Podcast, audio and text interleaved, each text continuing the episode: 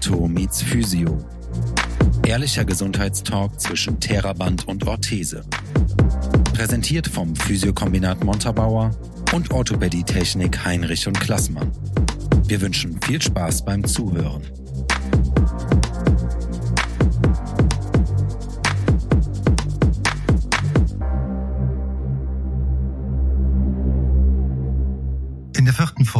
Des Podcasts geht es um die interdisziplinäre Versorgung von Patienten, wie äh, die Physiotherapie und die Orthopädietechnik letztendlich zum Wohle eines Patienten zusammenarbeiten. Aus eurer Erfahrung raus, wie läuft das im Idealfall ab?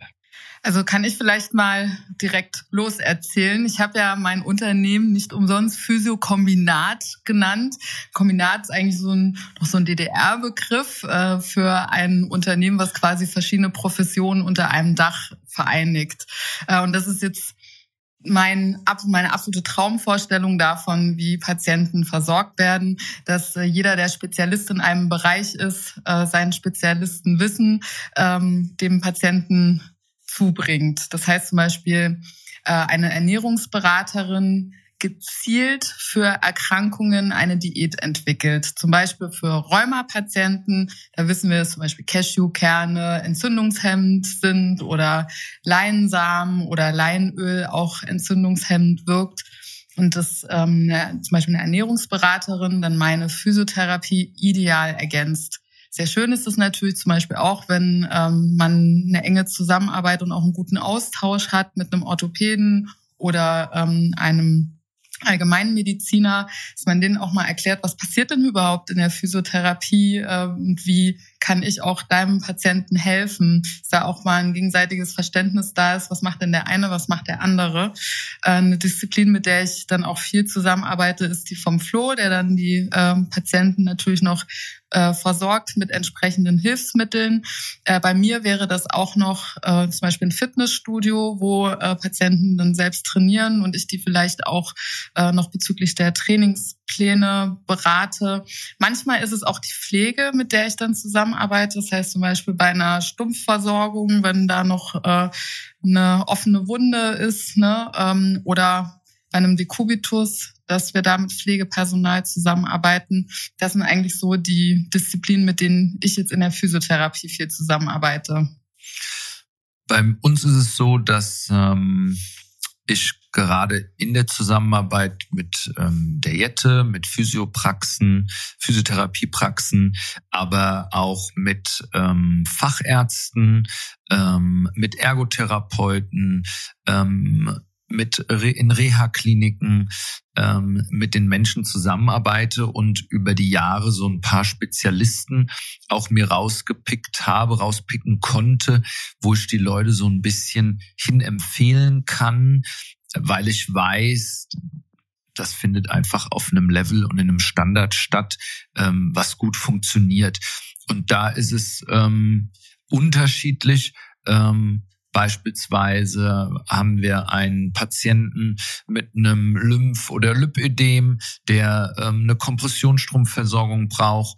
Da findet eine Zusammenarbeit dann mit einer Physiopraxis statt, in dem Fall wie jetzt mit der Jette, ähm, die einfach eine Lymphdrainage macht, wo ich sage, das beste Ergebnis erreiche ich in der Strumpfanpassung, wenn ich ein frisch gelümpftes Bein messen kann und dann den Strumpf anmesse und dann weiß, der Patient, die Patientin wird nochmal gewickelt, professionell gewickelt und eine Woche später ist der Maßstrumpf da, dann ist wieder eine Lymphdrainage gewesen und dann kann der Wickel ersetzt werden durch den Strumpf als Beispiel.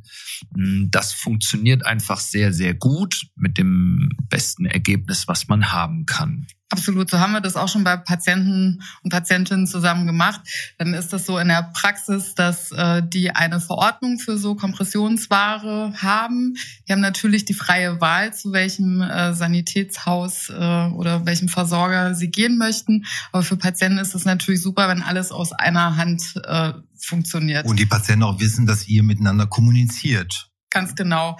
Und dann ähm, ist das so, dass ich dann jetzt zum Beispiel, wenn ich die Patienten frage, ob es jemanden gibt, wo sie gesondert hingehen möchten und die sagen dann nein, dann kann ich denen sagen, ich arbeite hier mit äh, Heinrich und Klassmann zusammen. Ist das in Ordnung, wenn ich dann für sie einen Termin vereinbare? Und dann ähm, sage ich dem Flo Bescheid. Es war auch bislang immer so, über die vielen Jahre, wo wir schon zusammenarbeiten, dass der Flo sich alles möglich gemacht hat. Also wenn meine Patienten zum Beispiel nur abends Zeit haben, dann kommt er nach der Therapie, wenn die Zeit haben. Also ich habe, egal ob am Wochenende oder in der Woche, ist bei uns beiden die Serviceorientierung ganz, ganz oben. Und er hat alles immer möglich gemacht. Nächste Woche haben wir zum Beispiel wieder einen, den wir gemeinsam da versorgen. Und das ist natürlich sehr praktisch. Und in der Lymphdrainage ist es dann so, dass auch ich natürlich äh, die Umfangsmessungen mache und das ähm, dokumentiere. Der Flo macht dann noch seine Messungen nach der Lymphdrainage und dann schauen wir gemeinsam, sagen dann manchmal hier, ne, dann machen wir vielleicht da ein bisschen mehr den Druck oder hier ein bisschen weniger, dass das auch für äh, die Patienten die optimale Versorgung ist das ist einfach ähm, in den Gesprächen, die wir dann miteinander haben, im Dreiergespräch mit dem Patienten, erreichen wir einfach die individuell beste Versorgung. Das ist meine Erfahrung. Ich habe meinen Ansatz, die Jette hat ihren Ansatz und es gibt die Wünsche vom Patienten. Ähm, und das funktioniert einfach sehr, sehr gut. Ja. Und wenn ich den Anspruch habe, was wir schon oft jetzt besprochen haben, eine bestmöglichste Versorgung zu machen, dann muss ich da einfach zu bereit sein, den Weg zu gehen, zu einer äh, nicht klassischen Uhrzeit auch einen Termin wahrzunehmen. Und eine gute Zusammenarbeit ist dann aber auch so, weil ich natürlich die Stärken von Jette kenne, wie gut sie therapiert, was sie für ein krasses Wissen hat, dass sie es auch möglich macht, wenn ich dann mal wichtige Kunden habe, wo ich sage, ey, das wäre echt super wichtig, dass da jemand drauf guckt und ich habe da jemanden, ist das okay für dich? Dann funktioniert das. Was wir aber ganz wichtig sagen müssen und wollen auch, wir verkaufen niemandem was. Der Patient hat immer sein Wahlrecht, ja. Wir weisen zu und versuchen einen Tipp zu geben und sagen natürlich, hey, wir kennen uns und, und wir wissen die Stärken einander und da, das kann nur gut sein. Aber wie Jette gesagt hat, wenn jemand schon gut versorgt ist, dann ist das auch in Ordnung. Ja, das ist ganz, ganz wichtig. Ähm, ich komme nicht hierher und der Patient ist in einer Zwangssituation. Auf gar keinen Fall, denn das soll schon erwähnt sein. Netzwerken, Zusammenarbeit im Gesundheitswesen ist nicht so wie in jedem anderen Gewerk. Ja, es gibt einen Paragraphen Korruption im Gesundheitswesen, gerade was Zuweisungen von Ärzten betrifft, zu uns, zu Physiotherapeuten. Ja, ähm, dass da niemand ähm, monetär von profitiert. Wir machen das aber ganz offen, wir dokumentieren das, ja, dass der Patient unterschreibt auch äh, das ganz klar, dass er sich frei dazu entschieden hat. Und wenn das abgearbeitet ist, dann profitiert er wirklich nur noch, ja. Und das Feedback ist wirklich super gut, weil natürlich ein großes Vertrauensverhältnis da ist, wenn der Patient Kunde schon drei, vier Mal in Behandlung war und dann einfach der Therapeut einen Hinweis gibt, dann sind die Menschen mir gegenüber in der Versorgung viel offener ähm, und somit ist eine größere Akzeptanz dann dem zusätzlichen Hilfsmittel gegenüber einfach da. Ihr seid da auf der sicheren Seite, ihr habt euch da rechtlich äh, abgesichert, das sei auch nochmal ganz ausdrücklich betont. Äh, zum Thema Patientenfeedback, Flo, hast du auch schon gesagt, natürlich bei so einer tollen Dienstleistung und einer Fach, super fachlichen Qualität ist das Feedback der Patienten außerordentlich gut. Die fühlen sich super aufgenommen, angenommen und gut betreut und therapiert. Das sind so die Idealvorstellungen, wie ihr sie gerade beschrieben habt. Ähm, das geht aber wahrscheinlich auch anders. Das habt ihr wahrscheinlich auch schon mal anders erlebt. Also ich kann da sagen, äh, dass ich häufig einen Machtkampf erlebe. Das ist erstmal ein Wissenskampf. Äh, das heißt, wer weiß mehr über das Krankheitsbild und äh, das ist auch oft sehr ultimativ. Ne? Das heißt, zu diesem Krankheitsbild gehört immer diese Versorgung und diese Behandlung und das muss so sein, weil das war schon immer so. Und das wird unreflektiert und auch unnachgedacht gemacht. Ne? Es wird nicht hinterfragt. Ähm, und das wird einfach so gemacht, weil es immer so gemacht wurde. Und das sehe ich als ganz, ganz schwierig an. Und auch, ne, ich habe schon in so äh, Verbünden gearbeitet, wo äh, verschiedene Professionen in einem Haus sind. Das heißt, die arbeiten quasi zwingend zusammen, weil in dieser Klinik äh, ist diese, ähm, dieses Sanitätshaus dem angeschlossen und in dieser Klinik ist dann auch äh, die Ergotherapie mit drin, die Physiotherapie und so erhält sich dieses, dieses System so selbst. Ne? Das heißt, da kommt gar nichts von außen rein. Das heißt, da kommt auch nicht mal irgendwie eine andere Firma, was ähm, Technikdinge angeht, rein und ich empfinde das so, dass diese Häuser manchmal so ein bisschen in der eigenen Suppe kochen und nur noch dieses eine Konzept gefahren wird und äh, die auch dann wiederum nur Leute einstellen, die auch dort ausgebildet worden sind. Und so äh, kriegt das einen immer totalitäreren Rutsch. Und das halte ich für gefährlich. Und ich glaube, dass es wichtig ist, sich natürlich Input immer mal von, von der Ergotherapiepraxis zu holen oder mit der Hebamme mal zusammenzuarbeiten, dann mal zu einem Kongress zu gehen und die Fühler ganz weit auszustrecken und eben auch zu wissen, in der Physiotherapie, dann weiß der Flo, wenn er da ein jüngeres Kind hat, das schickt er dann zu der oder empfiehlt diese Physiotherapeutin, weil er da gute Erfahrungen hat oder die oder die. Man ist da nicht jetzt auf eine, äh, auf einen fixiert sondern hat da ja verschiedene Connections, sag ich mal, und dann weiß man, der kann das besonders gut, der kann das besonders gut, die ist besonders gut in der Stimmtherapie, ne? Und ähm, es ist wichtig, sich da auch weit zu halten. Weil letztendlich ist es ja auch so, jede Empfehlung, die ich ausspreche, fällt ja wieder in erster Linie auf mich zurück. Total. Also ich empfinde es als sehr, sehr wichtig, ähm, sein in der Zusammenarbeit auch sein eigenes Ego ein bisschen auf Seite legen zu können, ja. Also ich habe nicht bei allem recht mit meinem Denkansatz, Diete aber auch nicht. Ähm, und jetzt mal auf unsere Zusammenarbeit gesprochen, weil nur davon können wir ja auch sprechen. Was ist das Positive daran? Das Positive daran ist, dass ich für und wiedergeben kann und die Jette aber auch, ja. Weil natürlich haben wir zwei unterschiedliche Bereiche, und unterschiedliche Berufssparten, die sich treffen, aber jeder hat einen anderen Ansatz. Und auch ich muss dazu in der Lage sein, im Sinne des Patienten auch mal zu sagen, okay, wir probieren es jetzt erstmal ohne Orthese, ohne Schiene, ohne Bandage, ohne Kompressionsstrumpf. Und warum sage ich Ego beiseite legen? Wir sind beide kleine Unternehmer. Es geht auch um Geld verdienen. Und das haben wir ja schon mal angesprochen, eine nachhaltige Versorgung, ein nachhaltiger Betrieb, der im Optimalfall in 20 Jahren noch da ist oder länger, der funktioniert nicht mit einem schnellen verdienten Geld an einem Patienten. Und da muss ich mein Ego auf Seite legen, dass dann halt mal eine Stunde investiert ist, wo ich nichts versorgt habe, aber der Patient einen guten Eindruck hat. Und wenn der wirklich was braucht, kommt der zu mir. Und umgekehrt, Diete auch mal vielleicht ein bisschen mehr bei mir ist und sich überzeugen lässt, doch ein Hilfsmittel dazu zu geben, weil wir prophylaktisch vielleicht eine, eine Sturzprophylaxe haben und es uns nichts nutzt, dass die Patientin oder der Patient äh, schon super gut äh, stabil steht und äh, mobilisiert wird und am Ende aber stürzt, stolpert und dann haben wir wieder ein anderes Problem und sich da überzeugen lässt zu sagen, okay, komm, die nächsten sechs Wochen in der Akutphase machen wir doch mal was Unterstützendes mit einer Knieorthese oder ähnlichem. Und das ist ganz, ganz wichtig in der täglichen Zusammenarbeit. Da geht ja auch die Ausbildung in die Richtung hin. Ne? Also es gibt jetzt immer mehr Studiengänge und auch Ausbildungsgänge, wo der interdisziplinäre Ansatz auch ähm, von Anfang an strukturiert wird. Das heißt, dass gewisse Module gemeinsam unterrichtet werden. Ich sage jetzt zum Beispiel mal in der Anatomie, so eine Basisanatomie und Physiologie wird dann zum Beispiel interprofessionell ähm, unterrichtet. Dann geht's, sitzen da Ergotherapeuten, Physiotherapeuten und die Pflege zum Beispiel zusammen in einem Raum und dann äh, werden alle zusammen im gleichen Fach unterrichtet. Es geht aber auch auf gemeinsamen Ausbildungsstationen. Da gibt es jetzt auch schon so die ersten, die so langsam aus dem Boden aussprossen, wo ähm, es Fallkonferenzen gibt, wo verschiedene Professionen dann zusammensitzen. Da sind dann zum Beispiel Auszubildende auch aus der Physiotherapie, aus der Pflege und sogar ähm, Medizinstudenten.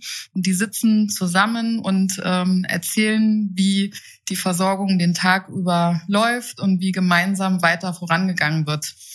Und das, äh, da gibt es jetzt auch so die ersten Studien, die zeigen, dass die ähm, diese Zusammenarbeit auf diese Art unfassbar profitabel ist, weil Ärzte und Ärztinnen sehen immer nur einen ganz kleinen Ausschnitt. Physiotherapeuten sehen dann den Patienten zum Beispiel unter der Belastung und haben dann schon wieder eine viel längere Sichtweise. Die Pflege sieht diejenigen ähm, im Alltag, also wie geht's beim Essen, wie geht's bei der Körperpflege. Und äh, wenn alle zusammensitzen, gibt es halt ein ganz rundes Bild vom Patienten. Und ähm, wenn alle über alles Bescheid wissen, ist die Chance auch höher, dass schnell erkannt wird, wenn eine Komplikation auftritt. Dann kann es zum Beispiel sein, dass man sagt, hier, der Herr XY hat jetzt einen Herzschrittmacher bekommen. Ähm, wir sehen, der ist da in der Tarierung noch nicht so ganz in Ordnung ist. Und das kann sein, dass der morgens um 10 immer, wenn die Visite ist, in Ordnung ist. Und dann einmal, wenn er mit der Verwandtschaft über den Flur geht, ähm, sinkt die Sauerstoffsättigung und äh, das Herz hat auf einmal eine Bradykardie und dann hat er vielleicht nur noch ähm, 40 Schläge und ihm ist ein bisschen schwummerig. Der Patient, der wird das selbst vielleicht gar nicht merken, weil er das von vorher ja auch gar nicht anders kannte. Für den ist es ganz normal. Aber der Physiotherapeut, der mitgeht, der wird dann denken, okay, also irgendwie stimmt da was nicht. Und in so einer gemeinsamen Fallkonferenz ist es dann viel leichter, darüber auch mal in Austausch zu gehen. Und dann sind da Kleinigkeiten manchmal ganz, ganz entscheidend für den weiteren Behandlungsverlauf. Das heißt, äh, wir entwickeln uns im Gesundheitswesen schon durchaus in diese Richtung.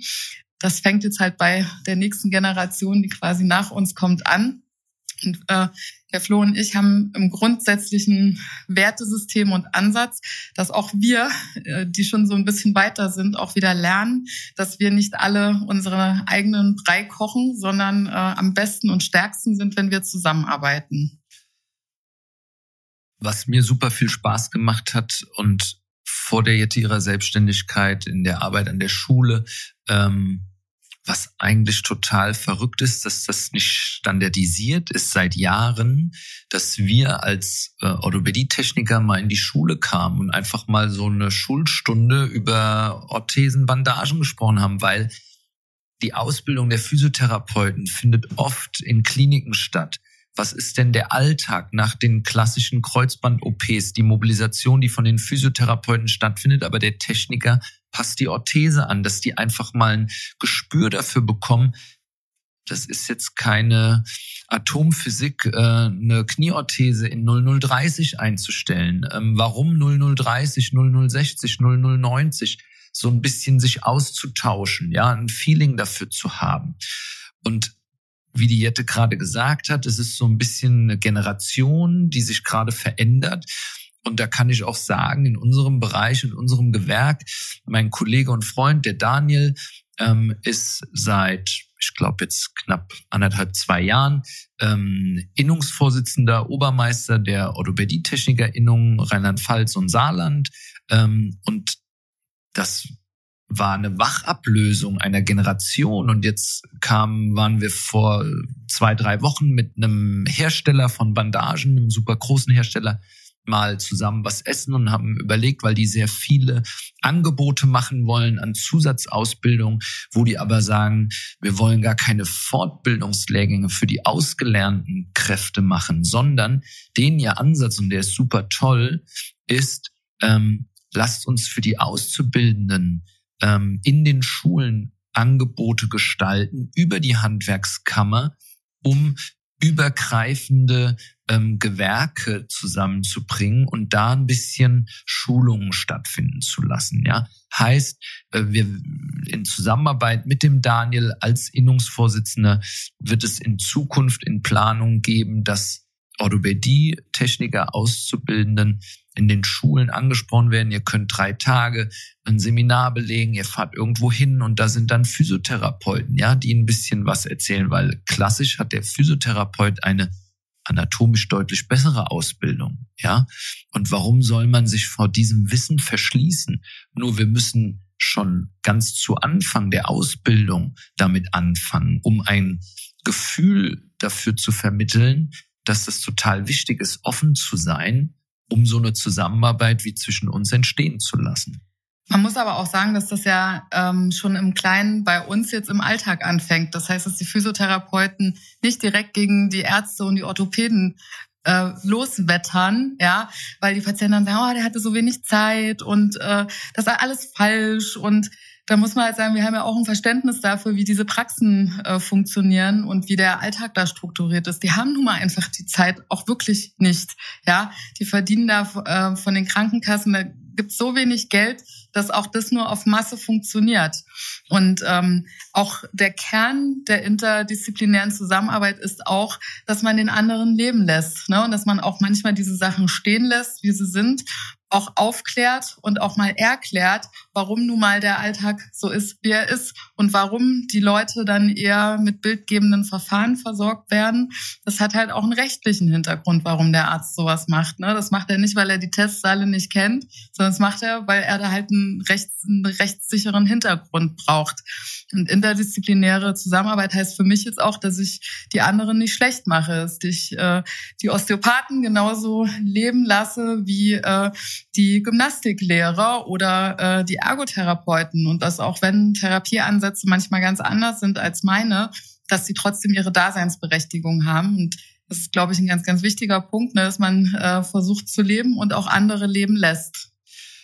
Ich würde dazu noch sagen, dass ähm, viele Patienten, viele Kunden zu uns kommen und so ein bisschen ihren Unmut kundtun, ähm, klassisch gesagt, ah, da wurde ich jetzt abgefertigt, ich war nur fünf Minuten drin im Untersuchungszimmer und ähm, da ist mir immer wichtig zu sagen und den Leuten zu erklären, ähm, dass der Arzt, der Orthopäde, ähm, was ist dem seine Aufgabe? Der hat eine Diagnose gestellt, der hat relativ zügig erkannt, wo ist die Problematik und auch der netzwerkt am Ende und schickt weiter und der schickt zum Spezialisten und ich versuche die Leute abzuholen und denen dann zu erklären, sie sitzen jetzt hier und ich bin derjenige, ich habe die zeitliche Kapazität, auch ein Stück weit aufs Rezept zu schauen, die Diagnose zu lesen, mit ihnen zu sprechen und ihnen auch ein Stück weit das weiter zu erklären. Und an der Stelle, wo ich dann auch am Ende des Lateins bin, muss ich auch wieder jemanden haben, sei es dann der Physiotherapeut, in dem Falle in unserer Zusammenarbeit Diete, wo ich dann wieder in gute Hände weitergebe. Aber äh, ganz, ganz wichtig ist mir zu sagen, die Ärzte können zeitlich nicht das leisten, was ich dann am Patienten, am Kunden leiste. Aber es ist auch gar nicht denen ihre Aufgabe. Und das ist bei uns in unserem kleinen Netzwerken ganz, ganz wichtig, dass da kein Unmut aufkommt.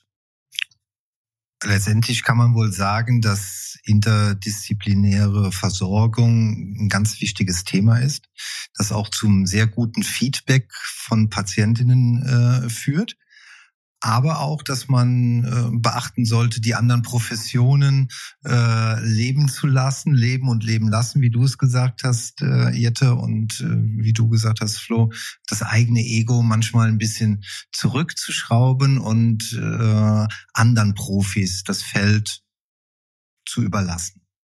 Absolut. Das Physiokombinat Montabaur und die Orthopädie-Technik Heinrich und Klassmann bedanken sich fürs Zuhören. Wir freuen uns, wenn du auch das nächste Mal wieder einschaltest, wenn es wieder heißt Ortho meets Physio.